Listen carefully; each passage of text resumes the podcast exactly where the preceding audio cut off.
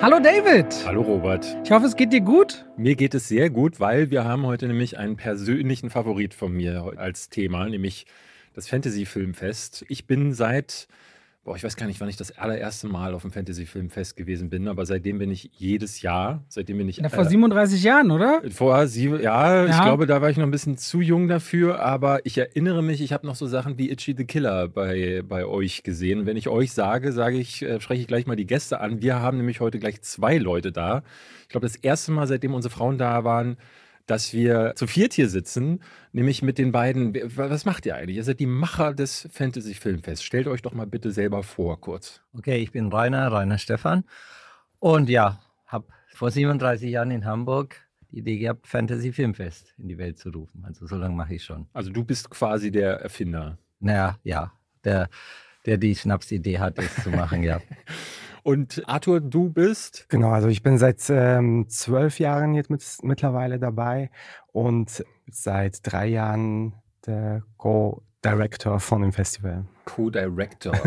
genau, klingt das so. Klingt wichtig. ja ist im Prinzip nichts anderes als Filme schauen und präsentieren. Was für uns natürlich sehr, sehr spannend ist, weil wir haben immer wieder Gäste aus den verschiedensten Bereichen, sei es Leute, die auf verschiedensten Markets Filme scouten, sei es Synchronsprecher, Schauspieler, also alles aus der Filmwelt, was man so beleuchten kann, aber Menschen, die ein Filmfestival jedes Jahr betreuen, scouten und sogar gründen und wie man auf diese Idee kommt, mit was für Widerständen man dabei kämpft und gleichzeitig was für tolle Erlebnisse man hat, das hatten wir noch nicht hier. Und deswegen vielen, vielen Dank, dass ihr euch die Zeit genommen habt, hier heute vorbeizuschauen. Danke euch. Ja, danke für die Einladung. Ja, bei uns ist ja so, der äh, Gast bringt immer das Trailer mit. Rainer, du hast gerade schon gesagt, du hast was Krasses. Na, ja, ich meine, gerade 87, als es anging, die ersten zehn Jahre, war einfach immer zu wenig Geld da und immer improvisiert und die Technik war halt auch noch eine andere als jetzt. Ja. Aber also gab es ganz viele verrückte Geschichten. Eine,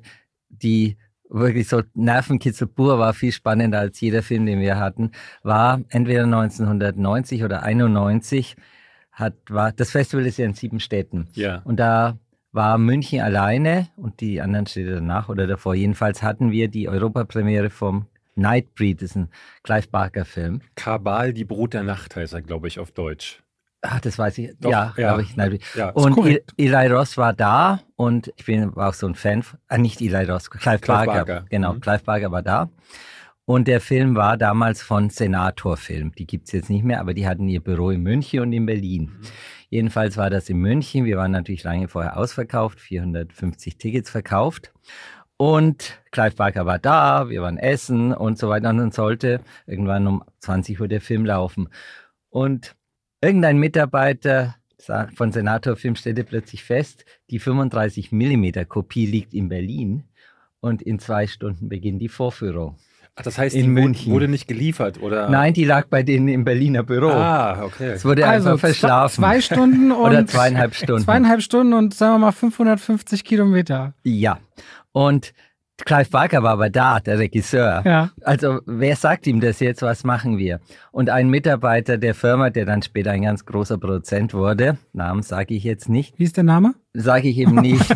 ja, ist dann jedenfalls in Berlin und hat gesagt, okay, nächste Lufthansa-Maschine nimmt die Kopie, die wiegt 25 Kilo, damals ein 35 Millimeter Film, so ein schwarzer Karton, ins Flugzeug. Aber die Maschine wird nicht am Münchner Flughafen sein, bevor die Vorstellung anfängt. Ja. Und dann mussten wir es Clive Barker sagen, dass wir jetzt entweder mit einer Stunde, eineinhalb Stunden Verspätung anfangen und danach ja noch ein Film kam und der Film danach war Wild at Heart von David Lynch, also auch ein Film, der voll war. Und Clive Barker ist ein Stand-up-Comedian. Mhm. Dann haben wir erst mal eine halbe Stunde Werbung gespielt. Wir wollten es dem Publikum ja nicht sagen. Yeah. Ihm mussten wir sagen, wir müssen Zeit schinden. Also haben wir die genervt mit Werbung. Und die haben natürlich auch langsam gemerkt, es wird eng für die nächste Vorstellung. Und dann ging Clive Barker auf die Bühne und fing an, da Comedy zu machen. Und auf ein Zeichen von uns zu warten, das Taxi vom Flughafen ist mit dem Film da. Und dann war, stand er da oben 45 Minuten und es war dann schade, dass er aufhörte und wir überhaupt dann den Film hatten, weil der war so cool und die Stimmung war super. Ja, und dann irgendwann mit eineinhalb, vier Stunden später lief der Film, aber das Publikum hat es nicht erfahren. Sehr schön. Ja, das war, also sowas gab es oft, aber das war das Krasseste, weil hätte die Maschine noch Verspätung gehabt oder irgendwas. Stimmt, ja, ne, das kommt ja auch noch dazu. ja, und damals ja, ja keine andere Möglichkeit, ne? Nee. Also, nee. also das war ein Samstag oder Sonntag. Also es war wirklich voller Einsatz der Firma und ja. Das muss man ja mal dazu sagen. 1990 oder eben 91 einen Internetzugang gab es ja damals noch Nein, nicht. es gab ja analoge Da gab es gerade frisch eine Mauer nicht mehr. Ja.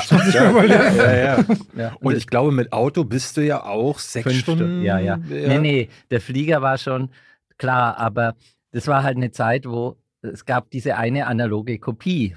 Die heute sind wir halt gewohnt. Ein Helikopter ja. hätte es vielleicht geschafft. Ein Helikopter. Helikopter genau. direkt Aber Kino. Es hat irgendwie stattgefunden. Das Tolle war, die Leute hatten echt eine ich meine, ich weiß mittlerweile, dass Clive Barker Bühnenshows gemacht hat ja, damals. Ja. Wussten wir aber nicht, aber das war toll. Es war besser als der Film. Das heißt, in dem Moment, als sie es ihm gesagt hat, hat er sofort gesagt, kein Problem, ich ja, mach ja, das? Ja, er macht, er, ich mach das schon.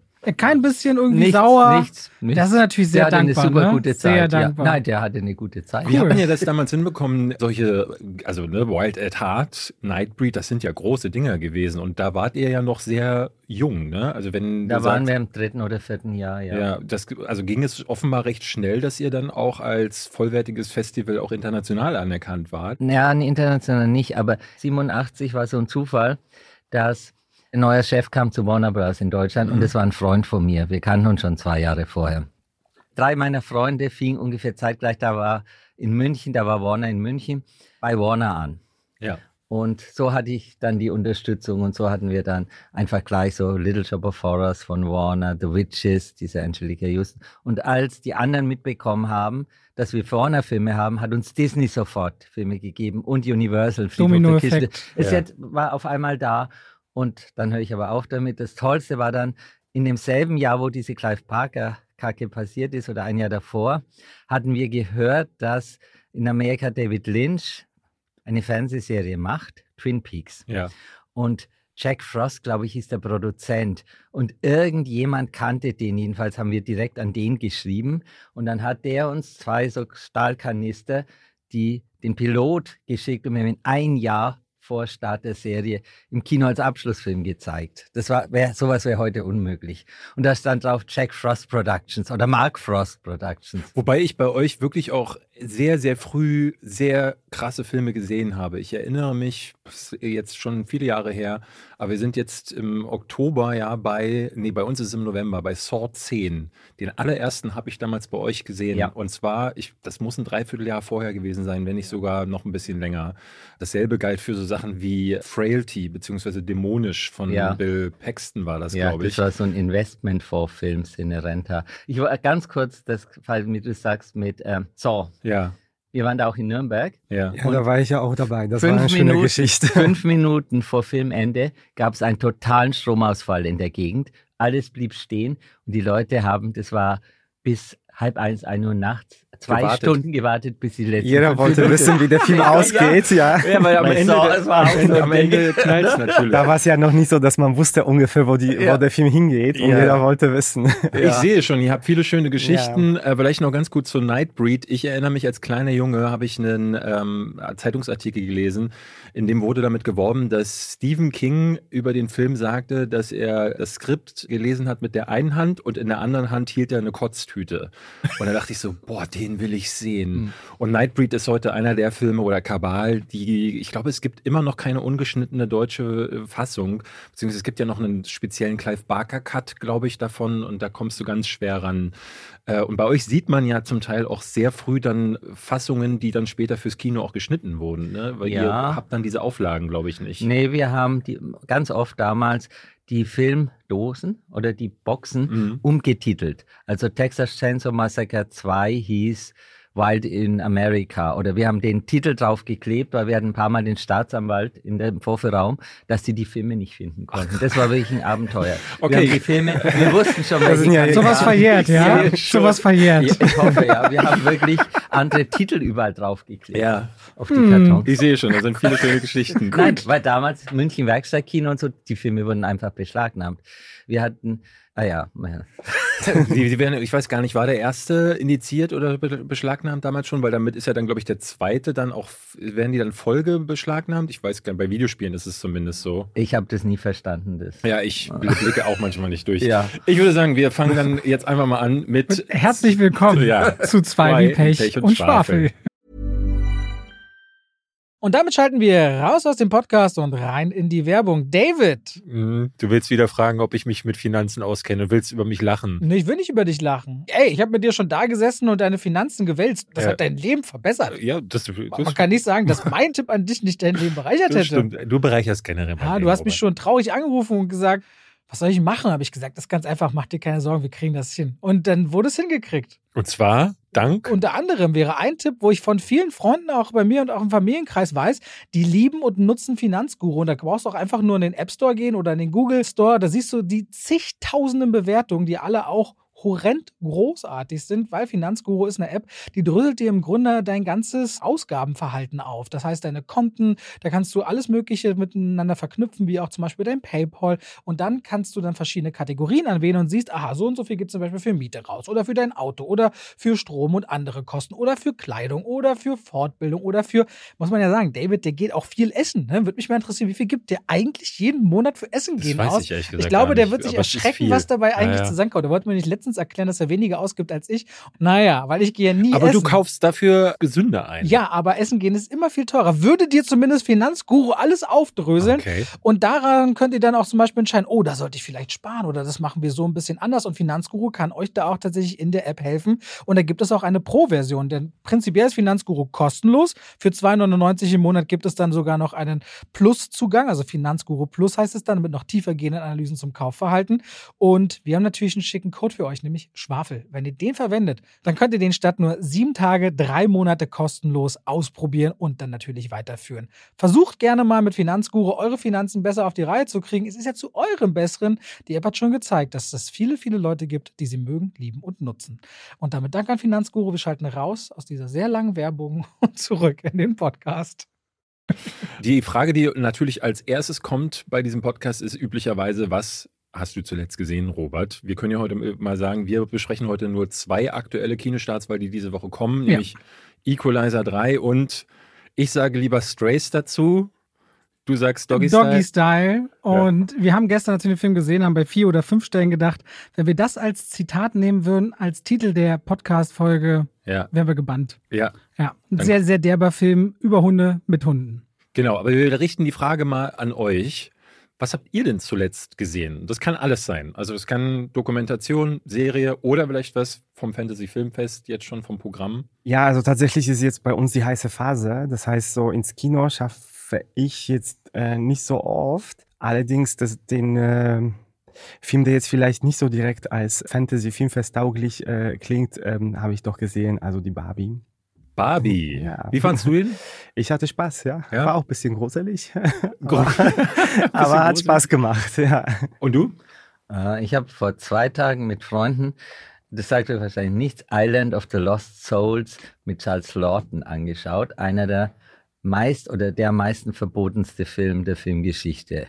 Ja. Ein ganz krankes Teil von 1932 und ich habe zu Hause eine große Leinwand, wir haben den geguckt und selbst Leute, die noch nie einen Schwarz-Weiß-Film gesehen haben, da gibt es echt welche, meinen, boah, ist das ein toller Film. Also Island of the Lost Souls. Worum geht's 1932. Da, da geht es darum. Also warte, ich ganz kurz, wir können ja mal ganz kurz, hier ist das Plakat. Wir können ja kurz so ein bisschen raten.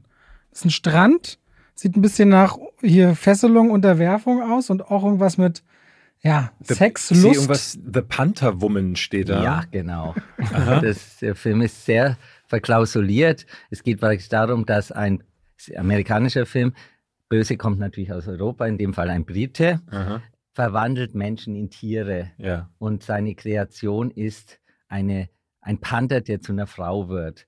Und er sucht einen Mann, der sich mit ihr paart, um zu sehen, ob sie Gefühle. Das Ding ist völlig krank. Aber Charles Lawton ist genial. Der Film ist einfach Hammer. Aber der ist, war wirklich 30, 40 Jahre verbannt. Warum? Weil das eben so Nein, weil er ist, Tieren, Sex, oder? er ist in Rhein 1932. Es Ja, gibt ja. eigentlich im, im verklausulierten, er hat von Transsexualität oder was immer Rassen waren, wenn man denkt, der Film ist ein Jahr vor Nazi-Herrschaft. Ja. Also auch diese Selektion. Film hat so viele Ebenen. Toller Film. Da muss man sowieso, wenn man sich mal auch die Geschichte, wo ich das gerade sehe mit der äh, Panther Woman, auch Mhm. wenn man sich bei Wonder Woman ja mal anschaut, wo diese Figur herkommt und wie verboten die war wegen Bondage und Ja. dem Seil und dem Das Lasso ist da und so im Hintergrund. drin und das ist ja richtig ja, und viel so. diese Zeit, die sich Ich weiß gar nicht, gab es damals schon den Haze Code? Das ist ja diese. Das war Pre-Code. Pre-Code, okay. Es Pre-Code. gab ja diese Mhm. Zeit, in der äh, in Hollywood dann nichts gezeigt wurde. Da war dann schon, wenn du dich geküsst hast, da hast Dieser Film war eine davor. Warum es den Pre-Code Ach so, weil, gab. warum Ja. es den Haze Code gab. Das war ein klar. Paramount-Film und der wäre selbst heute noch schwierig vom Thema. Okay, alles klar. So, wisst ihr, was ihr nächsten Island of the guckt. Lost Souls. Insel der verlorenen solche Sachen Seelen gibt's heißt ja ja, Deutschen. gibt's, solche Sachen gibt es ja äh, zum Glück häufig in voller Länge auf YouTube. Da schaue Mhm. ich mir häufig so alte Schwarz-Weiß-Klassiker an. Vielleicht äh, auch könnt ihr zu Hause mal Island of the Lost Souls. Dann seid ihr einer derjenigen, die dann den verbotensten Film aller Zeiten. Das wäre ein tolles YouTube-Video. Gibt wieder Klicks en der masse. verbotenste Film aller Zeiten. Ja, du, also ich, ich äh, Äh, Freaks gehört ja da auch noch dazu. Ne? Der Ja, ja, ja, klar. Solche Videos hauen doch immer voll rein. Der Verbo die verbotensten Filme. Letztes Jahr hatte ich was zu, ähm, wie hieß der? Dieser taiwanesische Film äh, von äh, Robert Jabaz, diese, The Sadness. Sadness. Der hat auch, da knallt dann einfach, wenn du draufschreibst, der krasseste äh, Aber ironischerweise nichts knallt so wie Manta Manta Ja, 2. Das ist wohl wahr, ja. Das stimmt. Wollen wir schnell mal äh, über unsere Filme sprechen? Ja, das machen wir mal eben. Wir fangen mal am besten an mit Equalizer 3. Seid, habt ihr die beiden Vorgänger gesehen? Muss man die sehen? Nö, Mit Denzel Washington. Ja, nee, ich habe sie nicht gesehen. Nee, so, nee, auch nicht. Bin beim Trailer ausgestiegen. Beim Trailer ausgestiegen. Ich stehe ja so auf so One-Man-Army-Filme. Also sowas wie Taken, äh, früher ja auch natürlich Rambo. Jetzt äh, Nobody äh, hieß der, glaube ich, ne? Mit Bob Odenkirk. Bob Odenkirk, genau. Also Filme, wo der Hauptcharakter so ein lakonischer Typ ist, der früher natürlich irgendwann mal entweder Special Forces oder CIA gewesen ist. Heute ist Oder er nur Mafia, John Wick oder Sisu. Oder so, ne? aber natürlich im Ruhestand. Ne? Heute ist er ruhig, äh, verheiratet, Familie, was auch immer, will nicht mehr so ganz. Aber dann gibt es eine Sache, die ihn dann aus diesem Ruhestand herausholt. Und wider Willen äh, kämpft er dann mit seinen Fähigkeiten. Mal ist es ein Buntstift, wie bei äh, John Wick. Oder eine Möhre, Oder wie bei äh, wie, äh, hier Shoot Clive up, Owen. Shoot 'em up. Shoot 'em up, ja. Shoot 'em up, genau. Und bei Equalizer war es so, dass ein junges Mädchen wurde von der russischen Mafia verprügelt und er äh, geht dann in so einen Raum rein, stellt sich seine Uhr auf, was, 14 Sekunden Neun. oder 9 Sekunden. Bist du sicher? Nee. Doch, er sagt jetzt auch wieder neun Sekunden. Ich glaube aber, das sagt er nur in dem. Ich glaube, im ersten ah, Teil sind es mehr das weiß ich Sekunden. nicht. Das habe ich nie verstanden, weil, warum er sich eine Uhr stellt, aber offenbar war das so ein Ding beim CIA, dass er früher dann gesagt hat, wir machen das in einer gewissen Zeitspanne und dann tötet er da alle. Und daraufhin wird dann so ein Plot losgetreten, der mir im ersten Teil sehr gefallen hat, weil das noch so eine Leichtfüßigkeit hatte. Und ich finde, diese Selbstjustiz-Thriller, die haben immer, die bewegen sich auf so einem schmalen Grat, wo sie noch cool sind, ne, wo der Hauptcharakter auch, ne, wenn er so eine gewisse Lockerheit hat, dann funktioniert das für mich. Und wenn du da den nur so ein bisschen in so eine Richtung schubst, dann wird da so ein bitterer Zynismus draus, wo das dann auch so eine Gewaltoper wird. Siehe zum Beispiel Death Wish zum Beispiel. Vor allen Dingen auch dieses Remake von Eli Roth fand ich auch ganz grauenerregend, weil das dann nur noch so, so, eine, so eine Tötungsfantasie ist für, äh, für so ein Publikum, was sich dann weiß ich nicht, aus Wutbürgern zusammensetzt. Äh, hier ist es jetzt in Equalizer 3, wir befinden uns jetzt an einem Punkt, wo Denzel Washingtons Charakter, der ist, dem geht's nicht, nicht mehr so gut. Der ist jetzt an so einem düsteren Punkt. Antoine Fuqua, der Regisseur, hatte das vorher auch immer gesagt. Wir befinden uns jetzt hier an so einem Punkt in äh, Robert McCalls Leben, wo er über sich nachdenkt. Und das ergibt sich aus den beiden Vorgängerfilmen, wie ich finde, gar nicht. Der ist jetzt, äh, am Anfang hatte ich das Gefühl, dass er fast äh, ein bisschen wie Mel Gibsons Charakter in Lethal Weapon äh, agiert und so einen Selbstmordgedanken hat. Überhaupt nicht aus der Handlung der beiden Vorgänger zu, äh, herauszulesen. Und was mir als erstes auffällt, ist, dass, dass es die Nummer jetzt hier zu einem Splatterfest geworden ist. Also es ist extrem gewalttätig, mir ehrlich gesagt zu gewalttätig. Und das sagt einer, der bei Horrorfilmen häufig sagt, das ist mir nicht genug Gewalt. Aber weißt du, wenn ich in sowas wie in The Sadness reingehe, Es grenzt sich nicht ab. Ne, ne, Genre, Genre also grenzt sich nicht mehr so richtig ab, weil es die gleiche Figur ist, die vorher immer mit so einem Gerechtigkeitsgedanken auftritt, aber jetzt mit einer solchen Brutalität tötet. Also wenn man einen Kopfschuss setzt und durch das Loch des Kopfes noch weiter schießt, um den nächsten zu treffen, ja. dann ist das einfach schon nicht mehr diese kreative Brutalität. Ich erinnere mich, beim ersten Teil gab es zum Beispiel ein sehr ästhetisches Bild aus Regen und Blut, was dann in Zeitlupe genommen wird, wo man einfach merkt in einem Baumarkt, das ist gut gefilmt. Ja. Das ist gut gefilmt, da denkt man sich eine Choreografie mit dem Spiel der Farben, mit der Farbpalette, die man man hat in dieser Figur, die irgendwo noch ein Held ist. Aber jetzt wird es halt so düster und so bitter und vor allem beginnt dieser Film auch mit einem Blutbad, bei dem man nicht versteht, wo kommt das her. Nee. Ne? Was ist was? Hat ihn überhaupt dorthin getrieben? Das genau. versteht man nicht. Das wird auch erst ganz zum Ende aufgelöst und das fand ich irgendwie, das, das wird der Figur meiner Ansicht nach nicht gerecht, weil es, weil er dadurch zu so einem zynischen, äh, ultrabrutalen Killer wird, der auch in den Sequenzen, wo er tötet, den Leuten ja, wie so ein Bösewicht ins Gesicht dabei guckt, um sie sterben zu sehen. Das passt gar nicht äh, zusammen. Das ist eher so ein, so ein düsterer, wie ein aktueller Batman, so ein Robert Pattinson, so ja, Kurt Cobain Nirvana Batman. Eher wie so ein Joker. Also ich habe, ich, äh, mir kam er vor wie, wie ein Bösewicht. Und auch wie der zweite Teil, da hat, ist halt, wir haben ja letzte Woche schon darüber gesprochen. Und der zweite Teil, der ist aufgebläht, der will dann plötzlich von Verschwörungen erzählen. Und am Anfang wurde er so regelrecht zu James Bond, wo Robert McCall um die Welt reist und sich verkleidet. Darüber hinaus macht er auch was mit den Bösewichten. Du hattest im zweiten Teil wenigstens Petro Pascal, der als Gegenpol äh, fungierte. Im ersten Teil, ich kann dir den Namen des Bösewichts nicht nennen, aber der hatte was.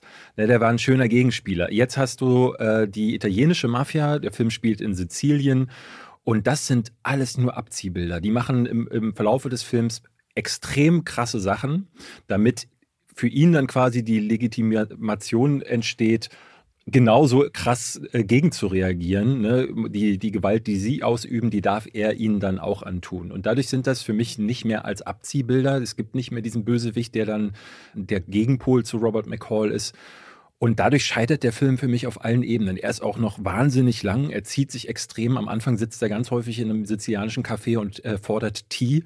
Da habe ich mich noch mit einem riesen Gag zu dir rüber gedreht und sagte, die können ihn in The Tea-Equalizer umbenennen. Robert musste leider nicht lachen, aber ich fand ihn trotzdem, ich finde ihn bis jetzt, deswegen habe ich ihn hier jetzt auch nochmal gebracht. Das fand ich aber eigentlich noch ganz niedlich, muss ich sagen. Ja, aber dadurch ist er so, er ist so zäh. Der, der, der Film ist 10% Action und 90% einer, der Urlaub macht und der sein Ort, der wo er ankommt, ganz schön findet und sagt, ach, hier ist schön, hier bleibe ich. Ja. Und das ist auch niedlich. Und dieser Film wäre wirklich aus meiner Sicht insgesamt überhaupt nicht ansatzweise funktionieren, wäre da nicht Denzel Washington. Ja. Der hat eine Grundaura, der hat eine Grundpräsenz. Du findest auch in Hollywood niemanden, der, glaube ich, ein schlechtes Wort über den verliert. Der hat so viele junge Schauspieler, Chadwick Boseman beispielsweise, ja, äh, gefördert. Der wird in Dankesreden immer, obwohl der überhaupt nichts mit den Filmen teilweise zu tun hat, immer wieder bedacht. In ganz vielen Komödien und so immer wieder Denzel, dass immer alle von Denzel träumen. Das ist so der Mann in Hollywood. Ich weiß gar nicht, woher das unbedingt kommt, aber auf der Bühne und vor der Kamera, der hat eine einzigartige Präsenz. Und die trägt er hier auch durch diesen Film. Was führt aber natürlich dazu, dass die sowieso schon einfältigen Gegenspieler, die eher wie Rüpel und nicht wie Mafiosi wirken. Also wenn man einen Film über Mafia erzählt, gibt es nun solche filmischen großen Vorlagen, dass wenn du das Thema Mafia anpackst, musst du das auch mit einer gewissen Tragweite tun. Und das waren eigentlich Leute, wer mir da erzählt, als Ranghöchste, die im fünften oder sechsten Rang normalerweise stehen würden, glaube ich. Und deswegen diese ganze Gegenseite, der Film fällt so über. Man weiß, da kommt eigentlich einer, der könnte gefühlt ganz Italien aufräumen. Und was bei diesem Film einfach ja, fehlt. Ja, so ist das, das war der erste ja, Teil diese, ja Ton, diese Tonalität, das ist einfach nicht mehr der Equalizer. Es ist eine ultra brutale Figur, die sicherlich auch ihre Daseinsberechtigung hätte in einem ganz eigenen Franchise. Einer, der immer ankommt und ganze Orte gefühlt von dem Bösen säubert. Ja, wie Aber Rambo ist, 2. Ja. Nur halt ohne Maschinengewehr. Er macht es halt mit äh, Haushaltsgegenständen. Ja, oder Messern oder Autos oder was auch ja. immer. Da so. wurde aus dem ersten Teil, der eben noch so eine Abrechnung mit dem Vietnamkrieg war und dadurch so eine ganz andere Ebene hatte, wurde dann plötzlich so ein Comic-Festival. Und so ist es jetzt hier auch. Gerade der erste Teil, der zeigt ihn ja als Ex-CIA mann der, das sieht man da auch sehr schön, der observiert, der, ne, du siehst seine Fähigkeiten, die er mal hatte. Er kommt in den Raum, schaut sich alles genau an, er wirkt auch wie jemand, der Pläne hat und äh, der auf diese Fähigkeiten, der hat ein großes Set an Fähigkeiten, wie auch Liam Neeson im ersten Taken. Und wie auch in der Taken-Reihe wurde dann dieses Set an Skills, von dem er im ersten Teil noch spricht, komplett minimiert darauf, dass er einfach nur Leuten brutale Gewalt antut. Und das ist nicht, das ist nicht mehr die Essenz dessen. Und ich äh, äh, habe mich gefragt, wie das passieren konnte. Ich habe mal vorhin geschaut, die haben halt nach dem ersten Teil den Hauptwriter ausgetauscht. Und das ist es dann meistens. Ne? Dann hast du mit Antoine Fuqua und Denzel Washington ein Team, die arbeiten jetzt schon seit vielen Jahren zusammen. Ich glaube, da ist dann mehr Ego involviert und da wird dann vergessen, warum war denn der erste Teil jetzt eigentlich so gut? Und der dritte Teil lässt davon nichts mehr übrig. Ja, während ein John Wick sich nach oben entwickelt, an den Kinokassen und beim Publikum geht es mit Equalizer eher ein bisschen bergab. Das ist auch ein gutes Beispiel. Wobei die Physis, wollte ich kurz sagen, gegenüber einem Liam Neeson, weil du ja die ja. Heckenreihe bringst, die Physis hat er noch. Ja. Und da war ich überrascht, die Physis hat er noch. Weil Antoine Foucault aber auch der bessere Regisseur ist, der kriegt das besser versteckt, dass er jetzt natürlich auch ein bisschen alt geworden ist, äh, Denzel Washington. Aber das ist ein ganz, ganz gutes Beispiel. Du siehst bei John Wick 4 oder jetzt auch Mission Impossible sehr schön, diese Filme sind auch noch beim x-ten Teil gewillt, irgendwas zu wollen und zu versuchen. Und in der Regel ist es bei den meisten anderen äh, Filmreihen ja so, dass die Spirale geht ja nur nach unten. Und äh, das hier ist hier mein. Ich finde den nicht so fürchterlich wie du, um es mal auf den Punkt zu bringen. Was vor allem sich dadurch abbildete, dass wir kurz danach einen wirklich fürchterlichen Film gesehen haben.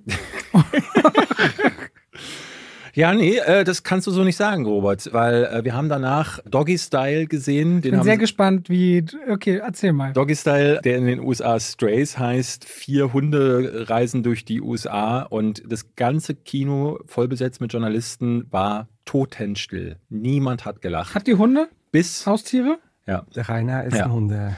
Bis was auf einen. Was für einen? Weißen Schäferhund. Einen weißen Schäferhund? So einen kanadischen Schäferhund. Ah, ah okay. Wie alt? Oh, der ist ein alter Herr wie Denzel Washington, 12. 13, 12. Ah, okay. Äh, ja, ne, dann ist das auf jeden Fall ein Film, der zumindest so Teile hat, weil was sie ganz gut machen, ist so über äh, typische Verhaltensmuster von Hunden dann auch kleine Witze zu machen. Aber die gehen unter in einer Barrage aus Kacke, Kotze, Pisse.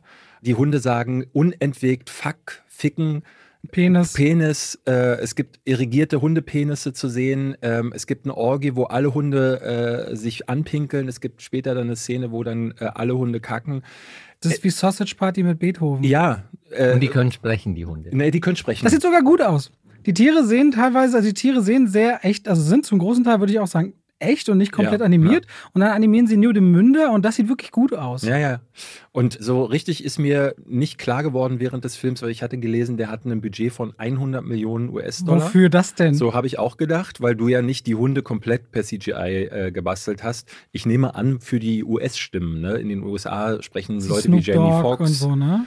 In Deutschland haben wir dafür Echo Fresh unter anderem bekommen. Dadurch spricht einer der Hunde jetzt so: Ich will dich nicht ich will dich nicht äh, verlieren, ja. Und ich dachte so, boah, krass, ich konnte, ich habe mich da überhaupt nicht dran gewöhnen können, dass Echo Fresh halt genau diese diese Gossensprache auf diesen Hund überträgt. Das mag vielleicht dann die, äh, die logische Verbindung sein, weil Jamie Foxx ja da dann auch ein bisschen so spricht, aber das hat, das war so ätzend. Ich, also die deutsche Synchro war schlimm. Auch Trash Talker zum Beispiel, den Influencer spricht den Haupthund und der spricht, der hat aber so eine jugendliche Stimme.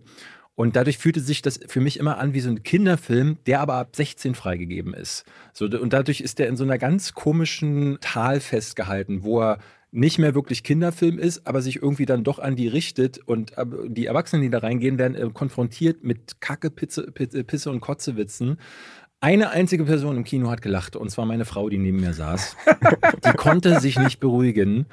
Alles fand sie witzig. Auch weinen musste sie sogar irgendwann. Ist das wirklich daneben? Und das war auch wirklich so, als wäre wär sie alleine im Kino gewesen. Ja. ja.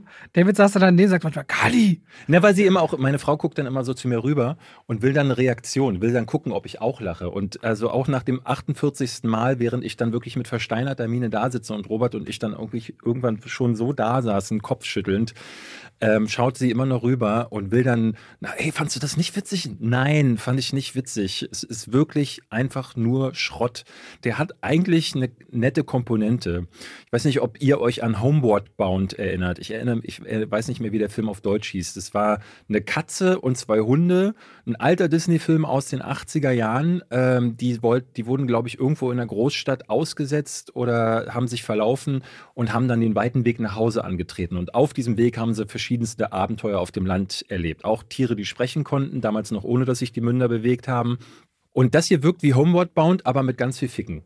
Und das ist ja, halt so, oder dass man einfach zwei Minuten lang filmt, wie 20 verschiedene Hunde kacken und wie jeweils deren Haufen aussieht, damit ein Kerker so das stinkt, dass jemand reinkommen muss und die Tür kurz offen ist, um zu fliehen. Und dann verwendet man zwei Minuten nur drauf zu zeigen, wie Hunde scheißen. Ja. So, was ist das? Ja. Was John ist das? Waters hat mal einen Film gemacht in Odorama, wo man so eine Karte bekam zum Ruppeln und dann gab es die Gerüche. Und da gab es? Pizza, Kacke. Nee, ich glaube, es war. Äh, aber einer, kurz danach, ich glaube, es war auch mit Divine, ja. Ja, ja, Ich weiß nicht mehr. Aber das hätte gepasst, oder? Hm, Das wär- das wär Triangle super of schlimm. Sadness, die Triangle of Sadness Karte. Ja. das wäre super schlimm. Ne, du, du kannst sowas ja machen. Mittendrin Ne? gibt es sogar einen Stargast ganz kurz, wo wir wirklich dachten, was hat der denn da verloren? Was soll da? Äh, Dieses Cameo habe ich auch gar nicht der verstanden. sich selbst auch beim Namen nennt, das bekommt dann auch nochmal sowas. Es ist ein Bitteres. Star, ihr kennt ihn auf jeden Fall. Der ist so raus auch aus dem Geschäft, dass man sich denkt, so auch hier wieder, wer kennt den denn noch? Und die Szene ist auch ganz scheiße, fand ich. Äh, dann schneiden sie in diesem Moment auch kurz rüber zu wirklich rammelnden Eichhörnchen. Es gibt einen Adler, der sagt dann auch Fuck und es ist so ein Shit. Es ist wirklich, ich, ich, konnte mich, ähm, ich, ich wollte immer versuchen, dazwischen irgendwie die emotionale Komponente zu finden. Die, die Hunde waren ja süß. Es gab so ein paar Witze, die, ne, die einer der Hunde sagt dann irgendwann, ähm, ey, ich habe einen Witz für euch. Klopf, klopf. Und sie, ne, eigentlich sagt man ja dann, ähm, wer ist Who's da? there? Und die anderen Hunde sagen sofort, wuff, wuff, fangen an zu bellen, weil wenn jemand klopft, bei uns ist auch so, unsere beiden Hunde, wenn jemand an der Tür klingelt, die rasten sofort aus. Oder auch mit äh, Postboten. Es äh, wird ein eigentlich gar nicht uncleverer Gag gemacht. Aber sobald dieser Gag irgendwie anfängt, wird, sagt wieder einer pissen, kotzen, kacken, ficken. Und ich bin sofort wieder raus gewesen. Und du hast dich wirklich hardcore fremdgeschämt. Ne? Ich glaube, du fandst den Ja, weil auch ich Tiere auch so liebe. Ne? Ich habe einen Hund, drei Katzen, jetzt haben wir noch vier Kaninchen und die haben wirklich so viele tolle Persönlichkeiten und Dinge, die Spaß machen an diesen Tieren, warum sie so liebenswert und treu sind. Also gerade Hunde, ne? da kann man so viel Schönes erzählen, Mhm. sind alles andere als rachsüchtige, fiese, nicht vergebene, äh, Dauerbumsende. Dauerbumsende. Scheißer. Ja, das ist so viel mehr dahinter, dass ich so dachte, okay, ich verstehe jetzt schon den Gedanken, aber das jetzt hier 93 Minuten, die sich auch deutlich länger anfühlen zu erzählen, puh, das ist schon mau. Also schon lange nicht mehr so ein Ding gesehen, wo ich dachte, das jetzt auf der großen Kinoleinwand übrigens 46 Millionen, allgemeine Recherchebudget. Ja, okay. Aber trotzdem 46 Millionen ist völlig ab abwegig. Da hätten wir für zwei Folgen Podcast von drehen können. Ja. Ja, oder den halben Oppenheimer. Oder den Heim Oppenheimer. Den Heim Oppenheimer. Aber der spielt, der spielt wenigstens 800 Millionen ein. Strays ist ja jetzt in den USA schon gestartet und 16 läuft, Millionen. läuft unter ferner Liefen. Ähm, weil ich glaube auch, die haben sich da komplett verkalkuliert. Ne? So dieses R-Rated Comedy-Ding ist halt immer ein Gamble.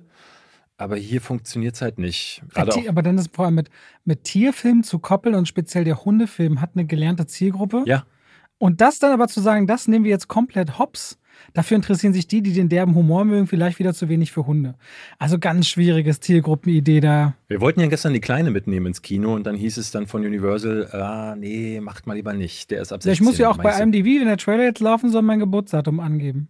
Ja. Weil der äh, nicht frei ist. Ey, das Embargo ist auf dem heutigen Donnerstag und das ist immer das beste Zeichen dafür, dass Universal gar keinen Bock hat, dass die Journalisten vorher das betrifft sprechen. aber nicht nur dieses Studio. Generell ist das ein Zeichen. Okay, das sind die Filme, die ihr diese Woche, äh, ich will, ich wollte gerade sagen, gucken könnt, aber ich glaube, es ist jetzt nicht so Ach doch, besonders. Equalizer 3 werden viele gucken, glaube ich. Wartet doch, spart doch euer Geld lieber und zwar bis zum, äh, warte mal, es ist ja immer unterschiedlich. Kann ne? man da Es- überhaupt noch Karten bekommen? Na, Am 6. geht es Ja, in München los mit einem Hundefilm. Also Ja, mit das ist ein guten. passender Übergang. Ja. Mit Dogman, ne? Ja, der genau. neue von Luc Besson. Ja, Der und sieht super sagt- aus. Kann kein Hund reden. Das ist schon mal gut. Ich würde sagen, wir sprechen am besten gleich mal über das, das, das Programm, äh, unter anderem über Dogman.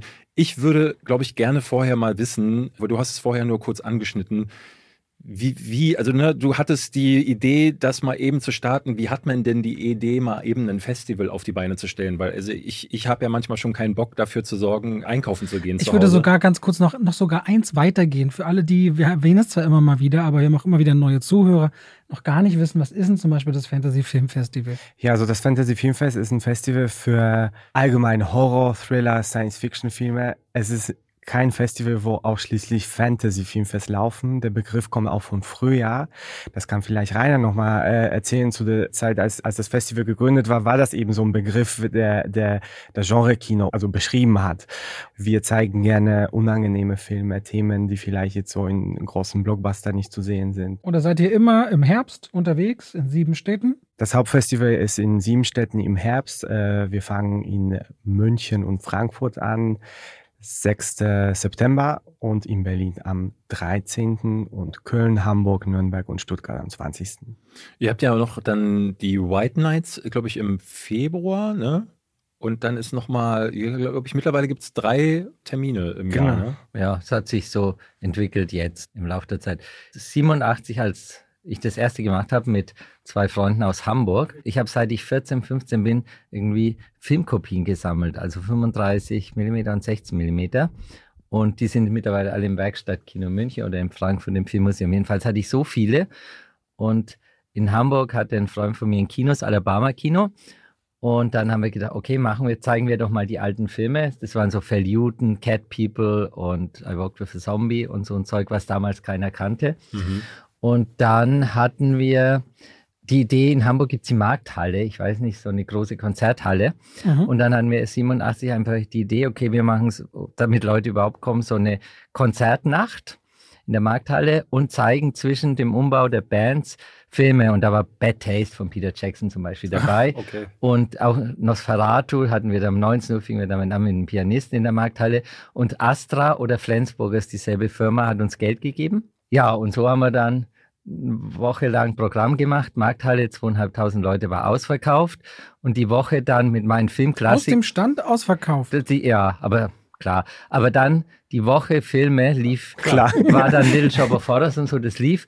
Und der Rest meiner Klassiker, da schrieb dann irgend, ich weiß nicht, in Hamburg, Hamburger Morgenpost oder irgendjemand schrieb dann, beim Festival hat die meiste Freude hatten die Journalisten eine Woche Freibier. Das war halt vom Sponsor. Aber da die Markthalle voll war, haben wir gesagt, okay, wir machen es wieder und machen es dann auch in München und dann hat sich ja. so eingespielt. Also, und wir hatten aber schon ein zweites Event, das nannten wir Gore Night. So eine Nacht, wo wir dann nur so Splatter-Kram gezeigt haben und das hat sofort funktioniert. Ja, ja, ja. Das muss ich ja sagen, ich, ich kann das ja mal aus der Publikumssicht sagen. Mhm. Ne? Als ich die ersten Mal hingegangen bin, noch vor vielen, vielen Jahren, was mir besonders viel Freude bereitet hat, ist eben in solche Splatter-Filme zu gehen, mhm. weil das Fantasy-Filmfest-Publikum, da sind halt so diese Gore-Bauern dann halt, die ähm, gerade bei so, äh, ich habe zum Beispiel Dead Snow bei euch gesehen. Mhm die rasten aus. Ne? Das ist äh, selbst bei so wirklich bitterem Zeug wie Itchy ja. the Killer. Es gab da auch eine nette Geschichte. Wir sind mit unserem Freundeskreis. Ich hatte vorgeschlagen, äh, gehen wir mal ins Kino und keiner wusste, worauf sie sich einlassen. Ich gesagt, hey, heute ist Fantasy Filmfest. Da läuft ein Film namens Itchy the Killer, Takeshi Miike äh, ja, ja, okay, kommen wir mit. Und mein äh, Sitznachbar hatte sich eine große Popcorn vorher geholt und dem wurde so schlecht, dass er mhm. im Film rausgelaufen ist. Ja. Und ich habe mich, ich war begeistert darüber, über den Fakt, dass äh, ich dafür sorgen konnte, dass jemand vor Übelkeit aus dem ja. Kino gelaufen ist. Aber das Publikum grölte, die machen mit die lachen und ich finde gerade die, die, richtig bösartigen Filme werden auch ein bisschen leichter erträglich, finde ich, wenn ja. das Publikum da so auch ein bisschen das feiert. Das finde ich auch immer so ein Zeichen, dass man so einen Ausgleich findet mit dem Klatschen, Jubeln. Ja. Das ist äh, unser Stammpublikum, was wirklich ähm, ja für die Stimmung dann vor allem sorgt und für die Leute, die dazukommen, die die vielleicht sich mal verlaufen haben oder was Neues ausprobieren wollen. Die werden irgendwie gut aufgenommen, weil die denken, ah, okay, das ist gar nicht so schlimm, wie ich dachte. Ja, das ja. macht Spaß. Es war auch so immer die Mischung. Also auf einem der ersten Festivals lief dann irgendwie Pet Cemetery und und Hanya Shrunk the Kids, ein Kinderfilm von Disney. Ja. Und das Publikum fand es ganz toll, weil so diese Mischung von, von Filmen oder eben The Witches mit Angelica Houston, ja, wo ja. die Kinder da in Mäuse verwandelt werden und dann plötzlich. Hexen, äh, Hexen hieß er, ja. glaube ich. Oder wir hatten mal Peter Jackson eine Woche als Gast mit Meet the Feebles in Hamburg. Ah. Und das war, glaube ich, sein zweiter oder dritter Film. Film ne? Und da war auch Ray Harryhausen, der Stop-Motion. Stop -Motion und ja. da hatten wir auch eine David Lynch Retro. Und diese Mischung von diesen ganz verschiedenen Sachen, also wir haben dann auch Betaste nochmal gezeigt oder auch Branded lief ja auch bei uns. Aber das Publikum nimmt dann alles mit. Auch Spy Kids lief mal bei uns und Jessica und das Rentier. Ein Weihnachtsfilm. Ja, und im, daneben äh, irgendwie Santa Sangre, ich weiß nicht. Also diese Mischung hat immer funktioniert.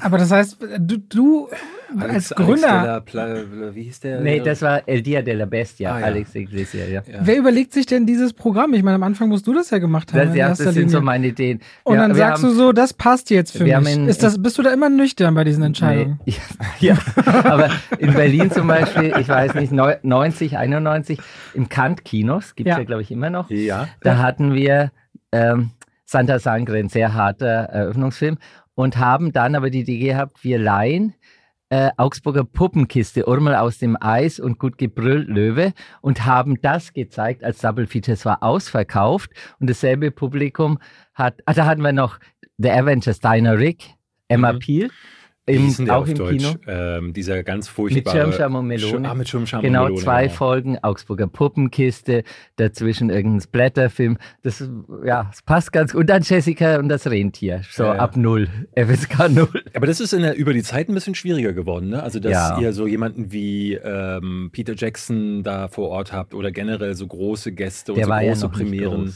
Das war Bad Taste. Ja, ja, ja, klar. Aber äh, so auch diese großen Premieren, ähm, das ist immer äh, schwieriger geworden, das durchzusetzen. Durch, ja, das ja ich glaube, Staat halt jetzt ja. macht schwieriger. Das ist zum einen und zum anderen, wie du gerade gesagt hast, Rainer, ähm, wir hatten, wie heißt nochmal der, der Regisseur von The Witch? Äh, der Robert Eggers? Robert Ja, der war ja auch bei uns. Da kannte ihn niemand. Der saß da alleine am, äh, im Sinister ah. am Tisch und ich äh, habe den überall gesucht und dachte, wo ist denn der, wo ist denn der? Und dann sah jemand so unscheinbar und yeah. äh, hat sich geschämt, dass er überhaupt da ist. Und so. Das hat er bei The Northman jetzt übrigens. Ich habe da habe äh, hab ich mit dem die Premiere gemacht und der, der ist immer noch so. Ah, okay, der hat sich nie gewandelt. Das ist nee, sympathisch. Nee. Mann ja, ja, ja, ja. Aber ich wollte sagen, die Leute werden natürlich dann über die Jahre bekannter und auch wir denken dann zurück so, oh wow, wir hatten ihn da, das war toll. Und äh, Gaspar Noé ja. war ja, ja, auch bekannt, aber auch noch nicht hm. so, als, als er bei uns Wir hatten ja Guillermo del Toro, als er Hellbound machte. Mhm. Und da hatten wir die Premiere und vorher war Devil's Backbone und so, niemand kannte ihn. Und Hellbound hat ihn dann so nach oben katapultiert. Und das war auch. Hellbound? Ah, nicht Hellbound, Hellboy. Hellboy, ja, ja genau. Okay. Hellbound war der Das ist auch so ein ganz cooler Mann.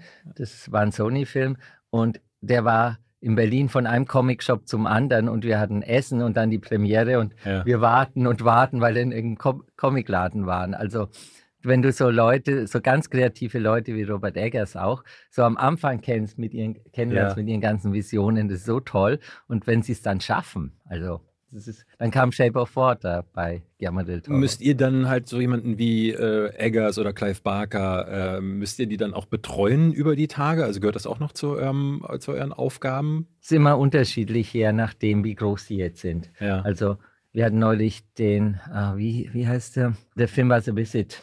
The Visit, äh, Shyamalan. Shyamalan. Shyamalan, ja. Also wenn die Leute mal den Namen haben, sind die so isoliert vom Studio, da kommen dann 15 Mann aus LA und so mit. Aber bei Robert Eggers, der war allein mit seiner Frau. Es war ein Universal-Film, aber das waren nur wir, die sich ja, kümmern. Und, ja. Oder auch damals bei Peter Jackson, ich meine, dritter Film. Ja, ein Kumpel von ihm hat ihm mein, sein VW Käfer geliehen, weil kein Geld für, Auto, für ein Auto, Leihauto da war. Also, ja. ja. Es ist eigentlich schöner, wenn die Studios also sich zurückhalten. Ja. Weil das nervt ich, die ich auch ja, so. Ich habe auch so eine Eventreihe ganz hm. lange gemacht, so sech, ganz lange, sechs, sieben Jahre und da waren Dutzende Hollywood-Stars zu Gast. Ja. Und ich habe immer gemerkt, es gibt sowohl die mit der großen Entourage, aber ja. als auch die Bekannten, die ganz, ganz klein ja. Äh, auftreten und gar nicht dieses große Brimbamborium ringsherum machen. Also das ist schon auch abhängig von den Leuten selber. Ne? Das ist äh, sehr unterschiedlich. Mich würde mal der Prozess äh, interessieren. Wie kommt ihr an die Filme? Wie wählt ihr die aus? Also ne, irgendwann fängt ja für euch wahrscheinlich diese Arbeit an. Wann geht denn das eigentlich los? Bei uns geht eigentlich die ganze Zeit äh, Nach dem los, Festival, weil ja dadurch, dass wir mittlerweile drei Events haben, die im Stimmt, White Nights ja. Januar, April, die Nights, gucken wir eigentlich immer etwas. Ähm, also wir werden, wir bekommen Filme eingereicht äh, von Produktionsfilmen, kleinere Filme, größere Filme, mhm. unterschiedlich. Dann natürlich auch von verschiedenen Studios, von den Sales-Agenten aus ähm, international und eben von den deutschen Verleiher und das halt dann früh angekündigt, damit wir uns dazu äußern können, ob wir grundsätzlich Interesse haben.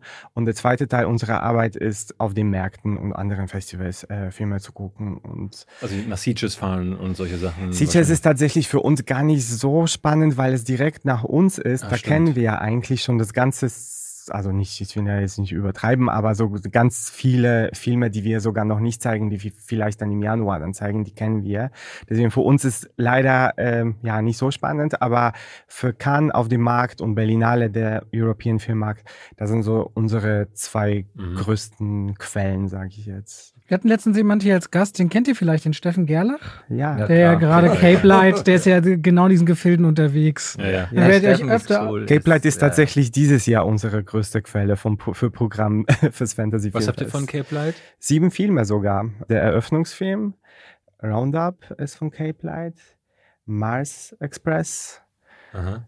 Ist Moon von Cape Light? Moon ist auch ja. von Cape Light. Ah, okay. Ja, also ja. wir haben einige Titel. Ja, ja genau. Steffen hat uns auch schon erzählt, wie er quasi die ganze Zeit um die Welt tingelt. Er hatte ja, glaube ich, wo hatte er, wo er Talk to Me gefunden hatte? Wo war das? Sundance, glaube ich. Sundance, ne? glaube ich auch, ja. Genau. Skinnamarink äh, haben sie mir jetzt einen Link geschickt. Den hattet ihr letztes Jahr, glaube ich, den schon. Den Link habe ich auch tatsächlich. Ja, aber gespannt. den muss man schon im Kino gucken. Ja, ja. Ich, hab, ich, ich weiß, was das für ein Film ist.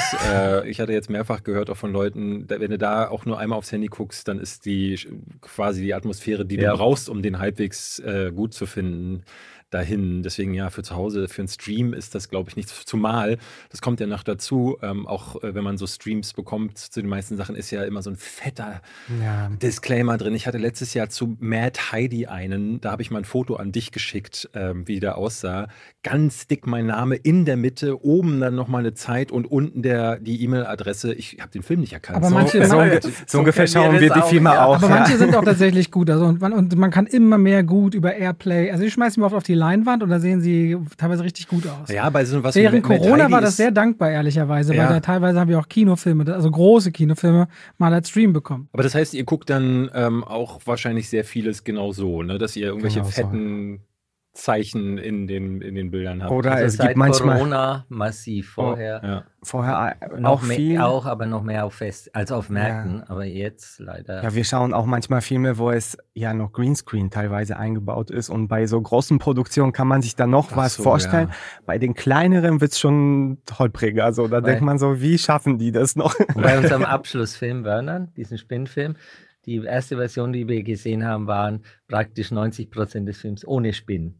Ah. Da war nur ein Hinweis, wann die mal und wo die sind. genau. Und dann Alle mussten wir echt abstrahieren, ja. wird das gut oder nicht. Es ist gut geworden, Ich muss sagen, ich war richtig froh, weil ich habe ein kompletten Problem mit Spinnen. Also ja, ich, mir das war das... Von, das da kommen ja nie Spinnen. Ist, glaube ich, ein, Franz also erst, ist ein halt französischer halt Film. Ne? Genau. Aber den hätten sie dann mit diesem Greenscreen ja? für Arachnophobiker veröffentlichen können. Die waren tatsächlich so grün, manchmal so eingeblendet, aber nur so ganz wenig. und die letzte halbe Stunde war noch praktisch mit totalem Tonchaos, also irgendwelchen Live-Ton, wo man nichts verstanden hat und keine Musik und keine Spinnen.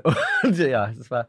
Der Film ist immer noch nicht ganz fertig. Der wird in es gibt auch noch keinen Trailer. Ich wollte, nein, nein, der wird jetzt in ein paar Tagen, die arbeiten dran, in ein paar Tagen in Venedig gezeigt und dann direkt bei uns. Aber es gibt ihn, er ist immer noch nicht fertig. Das ist also so letzte Sekunde.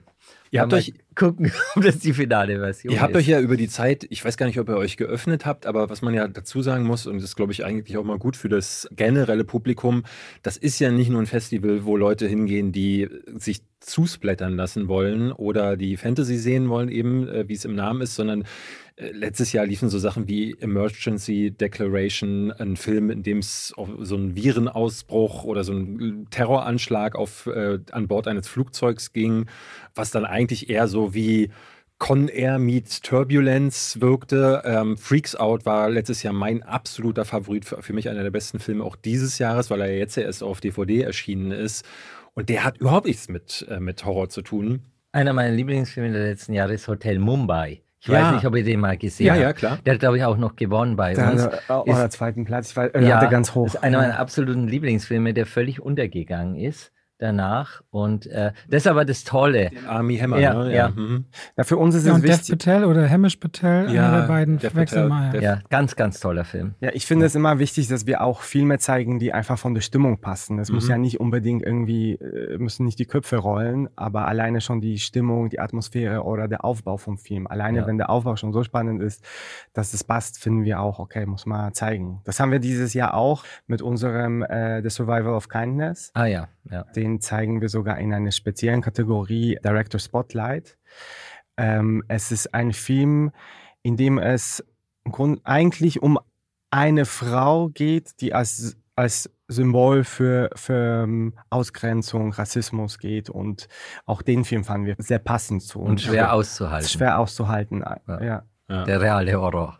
Ich muss ehrlicherweise zugeben, erst durch David ist mir euer Festival immer mehr, weil er jedes Jahr sich immer freut und erzählt, immer mehr ins Blickfeld gerückt. Deswegen habe ich natürlich für mich auch das Gefühl, dass ihr von Jahr zu Jahr größer und relevanter werdet. Ist das der Fall, dass euer Zulauf stärker wird, ihr immer mehr gefragt seid oder ist das jetzt was, was bei mir bloß so ein bisschen ich in der glaube, Bubble das, so was, vorkommt? was du sagst, ist, glaube ich, eben das, dass das Festival offener für nicht mal das Festival, die Filme werden zugänglicher. Also die, mhm. das Genre Kino hat sich so verändert, da kann, glaube ich, Rainer ein bisschen mehr sagen aus seiner Perspektive über die 37 Jahre.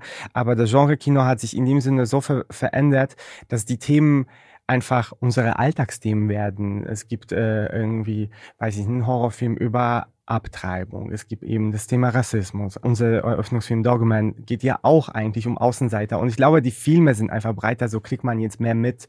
Und man muss nicht zu einer Gruppe, mhm. sage ich mal jetzt so, Menschen, die, die Horror lieben, gehören und trotzdem auf dem Festival gut passen. Mhm. Ich glaube, das ist vielleicht ist gar nicht um, dass wir größer sind oder äh, gewachsen. Macht man denn Geld mit der Nummer? Ja, ich meine, äh, ich lebe ja 37 Jahre davon. Also es geht. Es, ja, es geht. Weil ich stelle mir das immer vor, wie wenn man die ganze Zeit durch die Welt tingeln muss oder äh, von einem äh, Filmscreening zum nächsten reist, dann dafür sorgen muss, dass irgendwie die Plätze voll werden, also die Filme, äh, dass ihr euer Programm voll bekommt, dann müsst ihr die ganze Organisation der Ankündigung machen. Ne, das ist ja ein Riesenapparat wahrscheinlich, aber ich glaube, so, so, ein großes Team seid ihr gar nicht, oder? Nee, wir, wir sind, also es gibt halt sehr viele freie Mitarbeiter, aber durch die Digitalisierung ist unser Leben schon viel einfacher geworden. Ja. Also als wir mit 35 mm gearbeitet haben und dann diese kleineren Events noch nicht hatten, sondern 70 Filme am Hauptfestival, waren da 70 35 mm Kopien zwischen 20 und 30 Kilo pro Stück. Parallel, wir hatten nachts immer zwei Transporter zwischen den Städten fahren, weil wir hatten ja nur eine Kopie. Ja. Und das von München nach Frankfurt und die Vorstellung war um 1 Uhr nachts zu Ende, Film abbauen, der Fahrer wartete, zehn Filme einladen, nach Frankfurt ausladen oder nach Hamburg. Und diese ganze Logistik mit nur einer Kopie, wo wir immer im Kopf hatten und es ist wirklich ein Wunder, wenn jetzt ein Unfall passiert. Oder irgendwie Unwetter, dann fallen die Vorstellungen aus. Es ist dann Gab's auch manchmal passiert, nee, es ist aber doch ein, zwei Mal ist es ausgefallen, weil Stau war. Ja. Dann fiel halt die erste Vorstellung aus. Aber mein Albtraum war immer ein Unfall. Zum Beispiel in einem Transport nach 20 Kopien, der fängt Feuer, dann ja, sind wir pleite.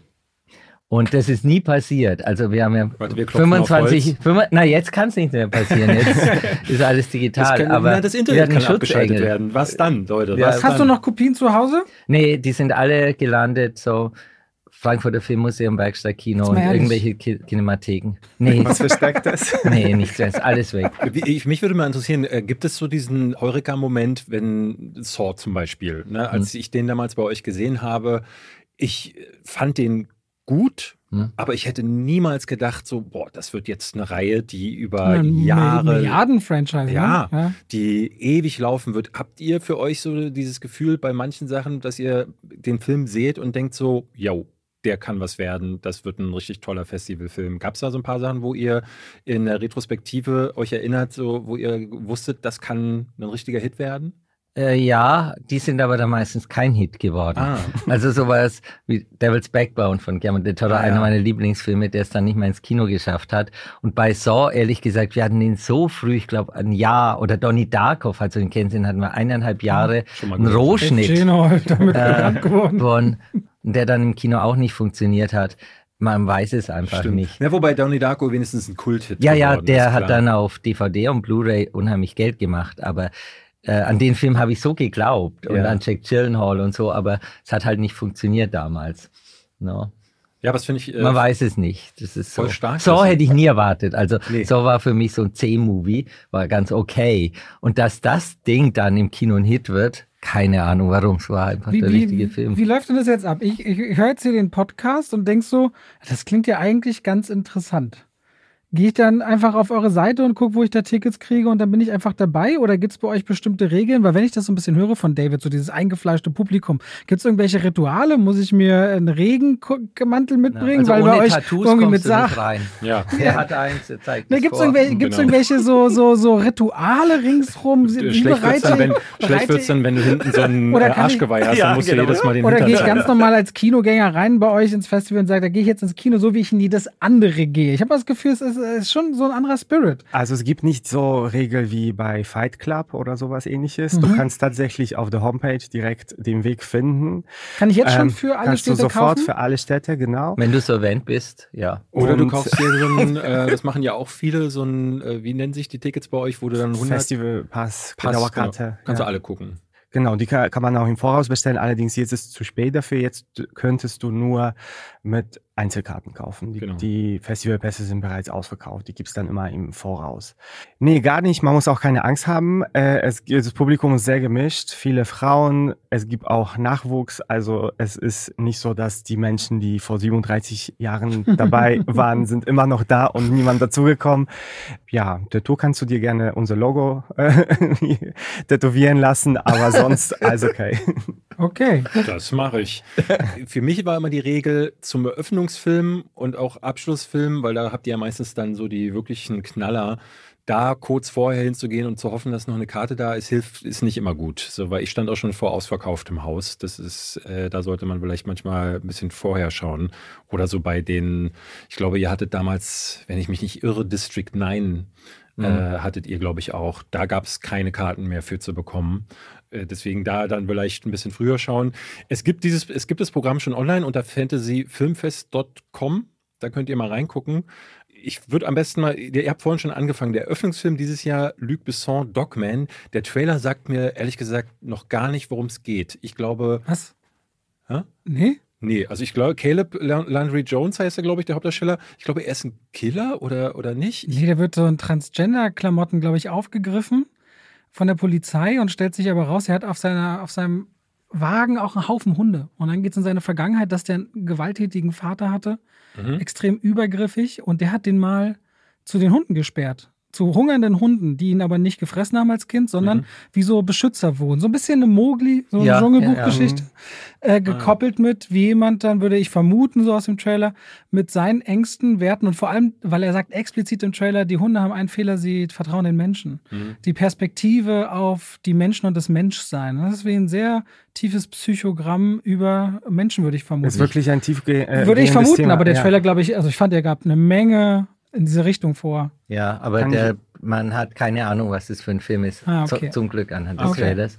Also so, so kam es für mich rüber. Ja. Ja. Dass das ein Film ist, bei ich, wo ich den Trailer sehe und dann im Kino trotzdem nochmal einen anderen Film Einen ganz anderen Film, ja. Und Okay, man hat ja. wirklich auch, äh, Und- man ist wirklich, kommt glücklich raus. Und äh, Na, glücklich traurig, raus. man kommt mit Tränen raus. traurig glücklich Garantiert. raus. So. Ah, okay. Was Die- heißt denn dieses Plus Special Präsenta Präsentation Da kann Rainer was dazu Eisspinnen. erzählen. Was ist das? Äh, dieses unser Kurzfilm. steht im Ach so, Programm. ja. Ach, das Ähm, ist ah, ein Das ist, ein, Kurzfilm. äh, das ist ein Film von der Konrad Geschichte Wolf auch, ja. Hochschule. mhm. Einer meiner ältesten, besten Freunde von Warner, der damals bei Warner anfing und seit vor fünf Jahren aufgehört also über 30 Jahre dabei war. Armin Schneider hat eine Foundation gegründet, um junge Talente zu fördern. Und wir haben uns getroffen, haben mir erzählt. Und irgendwie ist er an, die, an den Produzenten und Regisseur dieses Kurzfilms gekommen. Und wir haben drüber gesprochen, dann haben wir den Film gesehen und der ist einfach ganz toll. Also die haben aus dem Vollen geschöpft. Das Orchester Babelsberg und so weiter das ist ein riesen Hochschulfilm.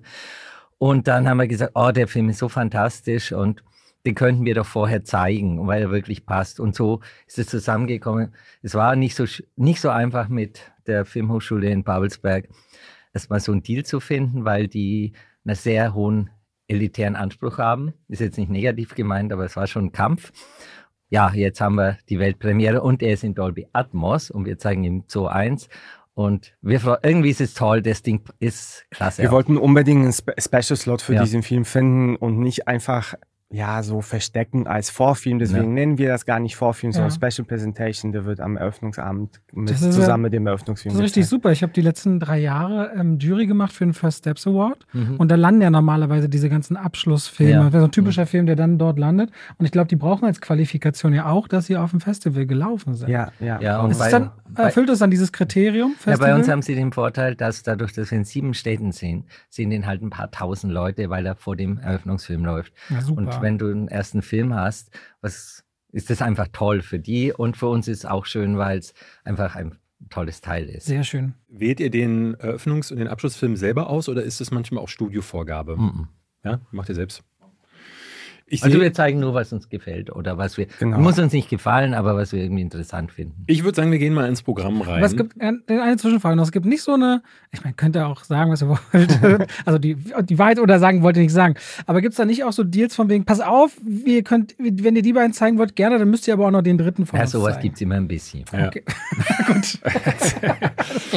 Äh, der Öffnungstag in Frankfurt und München am 6. September ist gleich mal für die, äh, für die Münchner und Frankfurter ein besonderer, denn ihr könnt dann den angesprochenen Dogman gucken von Luc Besson, aber danach und da dürfte Roberts Herz aufgehen. Der ist nämlich großer Tier-Trash-Film-Fan. Mhm. Äh, wir hatten vor ein paar Wochen, da habe ich ihm den Trailer zu Slaughterhouse geschickt. Da ist ein äh, Killer-Faultier unterwegs. Oder mehrere. Der Trailer, Trailer, sieht überbescheuert aus mhm. und nee, Robert nee, sofort mega. Ist, Den will ich gucken. Aber bescheuert ist das richtig ja, gute das Wort. So für alle für Fans von Zombie. Ja, der macht Spaß. Äh, der macht Spaß, ja? Ja.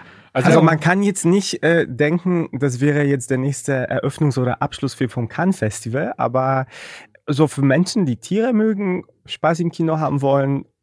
Ja. Und es ist so ein Film, den man mit 200 anderen bierseligen Menschen im Kino ja, richtig abfeiern kann und vielleicht ja. alleine, hingehen, alleine zu Hause eh ich eher sagt, was soll ich, ich bin, denn da? Ich bin eh da. Leider so. in Berlin äh, kommt er nicht. Wie, der äh, kommt am, in Berlin am, nicht? Also er kommt, aber er kommt nicht im Doppelpack mit Dogman, weil für mich ist es immer schön, wenn ich, wenn ich dann gleich mehrere Filme in einem Rutsch mitnehmen kann und nicht dann nochmal nach Hause gehen muss. Ja, in ähm, Berlin ist der... Ist noch nicht ausverkauft? Freitag um 13 Uhr am 15.09. Ja. Haben wir ein Date? Haben wir ein Date? Ich bin eh da. Alle, ja. die hier zuhören, die, die 40 bis 90.000, wer kommt mit? ich habe mir schon ein paar Filme ausgesucht. Ich will unbedingt Farang sehen. Mhm. Der neue von Xavier Gons ja. Gons ist es, ne? Der, der hat, war das nicht der, der Frontiers damals gemacht hat? Ja, und der genau. ist besser als Equalizer. Ja? Fünf oder welchen habt ihr? Drei. Drei. Ja, okay, ich musste ja. auch an den Film direkt, äh, direkt denken als Empfehlung, weil Frontiers, Action ohne Ende. Ja, äh, ja, ja. Also Farang, Farang, Farang, ist klasse. Es erinnert mich voll an die, diese, diese neue Chose von Filmen, die jetzt sowas wie Extraction auf Netflix oder so, wo irgendein Stuntman weiß, wie Action in, zu inszenieren ist, aber der scheint hier wirklich ultra brutal auch nochmal zu sein. Ja, aber der Hauptdarsteller äh, macht alles selber und das ja. sieht man auch, weil äh, du kannst es sehen, du kannst es faken mit Schnitt. Ja. Und der Film wirkt dadurch so authentisch und die ganze Choreografie in dem Film, die Kampfchoreografie, ist so wie ein bisschen in den 70er Jahren Shaw Brothers Filmen. Also es ist wirklich allererste Sahne. Ja. Und der Film ist auch noch gut, richtig gut. Sehr schön. Also da freue ich mich sehr. Das ja. ist, ist, ich glaube, er kommt in so ein Gangster-Ding rein, so ein Gangstermilieu und weil er Karate kann, ja. Ne, und der, die erste halbe Stunde ist wirklich so Vorstadt von Paris, die Konflikte und er hat auch eine sehr emotionale Ebene. Es ist ein richtig ein smarter Film. Ja. Ihr zeigt alle Filme immer in Originalversion und sollte die nicht englisch sein mit englischen Untertiteln, richtig? Mhm. Richtig, ja. ja. Dann hatte ich äh, diesen, den von euch angesprochenen Berman, den habe ich auf, weil ich liebe Arachnophobia zum Beispiel mhm. damals noch. Mhm. Ähm, und ich erhoffe mir ein bisschen sowas. Und die Franzosen, die haben aber immer noch diesen, diesen leichten Spin, äh, finde ich. Ich finde, ja. keiner kann so gut äh, Horror wie Korea und die Franzosen. Was erwartet einen denn da? Weil es gibt leider noch keinen Trailer. Was gibt es bei Berman zu sehen? Spinnen. Es gibt Spinnen zu sehen, aber es ist auch so ein Vorstadt-Paris-Thriller mit den ganzen Milieu der Armut, den Konflikten mhm. auf so einem Hochhaus. Erzählt. Also daraus ist der Film schon sehr spannend. Und natürlich die Spinnen, das ist so clever gemacht. Ja. Also Arachnophobia ist cool, aber ich finde den Film einen der besten weil der spielt wirklich so mit dieser Angst, aber er hat so viele Ebenen, ist einfach kein blöder Unterhaltung. Ah, das ist ein Debütfilm und ja. äh, hat sogar jetzt geschafft auf das äh, Festival in Venedig. Das äh, ah, spricht ja oh, auch viel für Erinnert mich voll an ja. Attack the Block. Der, da kannst du ein vom bisschen, Look, ja, nur besser. Ja. Ah, okay. So, mal gucken, ob dein dritter Pick jetzt auch wieder in der Pariser Vorstadt spielt. Nee, Sympathy for the Devil habe ich mir noch rausgenommen. Nicolas Cage hat mal, ich frage mich immer, wie der es schafft. Er hat ja, glaube ich, dieses Jahr schon 28 Filme released. Mhm. Ähm, das ist, äh, hier spielt er ich glaube, den Teufel, oder?